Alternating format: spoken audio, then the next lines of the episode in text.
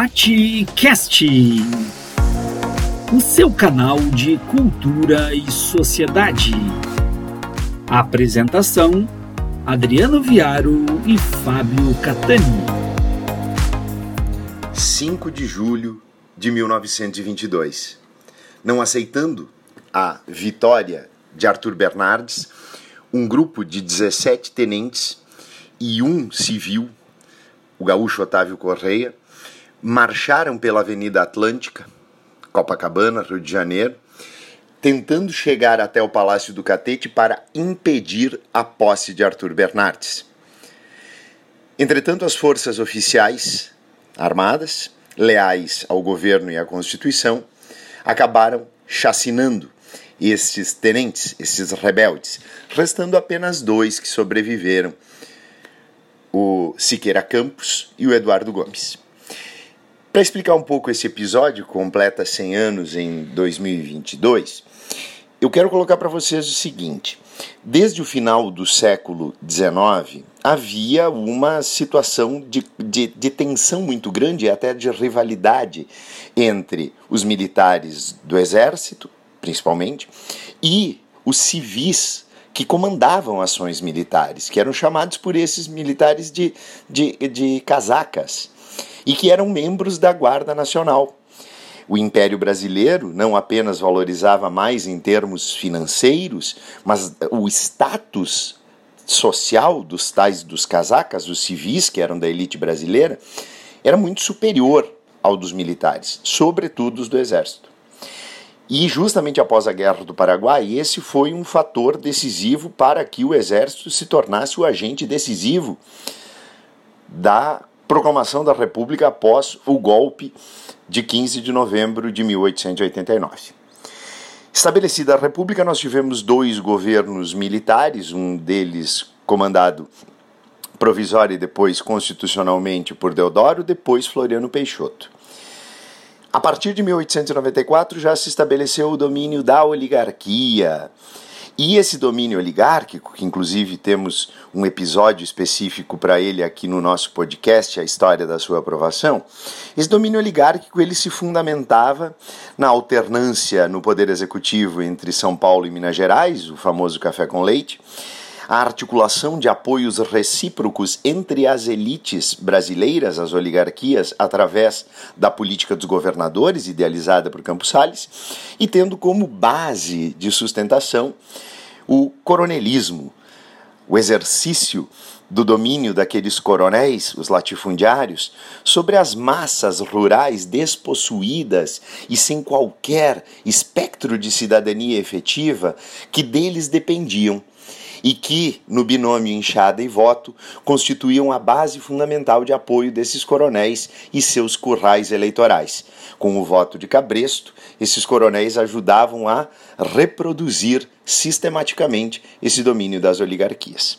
É justamente contra essa, essa deformação da República que o grupo de tenentes começa a agir politicamente a partir da década de 10. Insatisfeitos com a por mais que o Hermes da Fonseca tivesse sido presidente, mas insatisfeitos com os rumos que as oligarquias tinham dado à República Brasileira, afastando aqueles ideais originais, inclusive do progresso e da ordem estabelecidas dentro do pensamento positivista, o grupo dos tenentes começou a se formar a partir do momento em que o exército brasileiro, em parceria com as forças armadas alemãs, teve diversos dos seus oficiais instruídos na Alemanha, não apenas em termos militares, mas também em termos de organização uh, política. E nós tivemos lá um contato destes que formariam o grupo dos tenentes brasileiros, inclusive com um grupo de turcos chefiado por Mustafa Kemal, o Kemal Atatürk, que também pressionava projetava e concluiu em 1923 a transformação do já decadente Império Turco-Otomano em uma república secular, em uma república laica, que foi o que se estabeleceu com a Revolução Turca de 1923. De volta ao Brasil, esse grupo dos tenentes, ele além de darem aulas nas academias militares, eles participavam ativamente, tendo seus próprios jornais, tendo participação nas revistas militares e muitas vezes tendo confrontos com a alta cúpula das Forças Armadas. Em 1922, dentro das expectativas, das perspectivas das eleições já de cartas marcadas, São Paulo e Minas Gerais uniram-se em torno do mineiro Arthur Bernardes. Os tenentes eles acabaram envolvidos, alguns deles, no episódio das cartas falsas atribuídas, uma fake news atribuída ao Arthur Bernardes para desgastá-lo com o comandante das Forças Armadas Brasileiras, Hermes da Fonseca. Isso acabou prejudicando, inclusive, os tenentes, e alguns deles acabaram presos. E aí vieram as eleições, Arthur Bernardes venceu, e aí veio o episódio dos 18 do Forte que eu mencionei para vocês no início desse episódio. Só que esmagar os 18 do Forte não esmagou de maneira alguma a pretensão dos tenentes de organizando-se num movimento de ações militares. Percebam, os tenentes não chegaram a organizar um partido político, eles não participaram direto das eleições. E até também, dentro de uma, uma perspectiva bastante positivista que os tenentes eh, nutriam, eles não desejavam a mobilização das massas populares para seu apoio, justamente porque essas massas eram consideradas ignaras e dependentes dos coronéis. E por isso os tenentes, ao longo do governo Arthur Bernardes, o seu grande inimigo, acabaram estabelecendo a tomada da cidade de São Paulo em 5 de julho de 24, com Isidoro Dias Lopes. Depois disso, derrotados pelas forças oficialistas, marcharam em uma coluna, a coluna paulista, em direção a unir-se ao maior movimento de todos, a maior marcha militar da história mundial, a Coluna Prestes, liderada por Luiz Carlos Prestes, o Cavaleiro da Esperança. Os tenentes percorreram 11 estados brasileiros, num total de 24 mil quilômetros. Confrontaram-se com as forças dos coronéis Durante 53 combates jamais foram derrotados. Evitaram os estados maiores, onde havia maior concentração das forças militares legalistas, a alta cúpula do exército e as forças legalistas.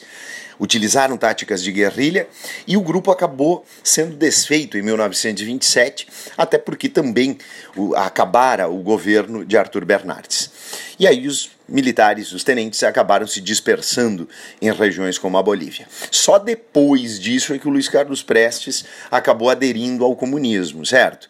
E os tenentes voltaram à ativa apoiando a Revolução de 30, no dia 3 de outubro de 1930, quando Getúlio Vargas foi, foi iniciou o processo revolucionário para depois ser empossado presidente da República acabando com aquele domínio das oligarquias marcante da Primeira República, que inclusive os detentores do poder a partir da Era Vargas chamavam de República Velha. Os tenentes não apenas aderiram à Revolução, como participaram ativamente da vida política, formando um clube chamado 3 de Outubro e permaneceram ativos, inclusive o mais importante deles, Juarez Távora, o vice-rei do Norte, que se tornou interventor em diversos estados na iniciativa do Vargas de enfraquecer aquelas oligarquias. Mas, a partir de 1932-33, o tenentismo desaparece enquanto movimento e seus membros dividem-se entre aqueles que aderiram ao fascismo da AIB integralista, socialismo e ao liberalismo. Aqui foi Fábio Catani em mais um boletim para o Batcast.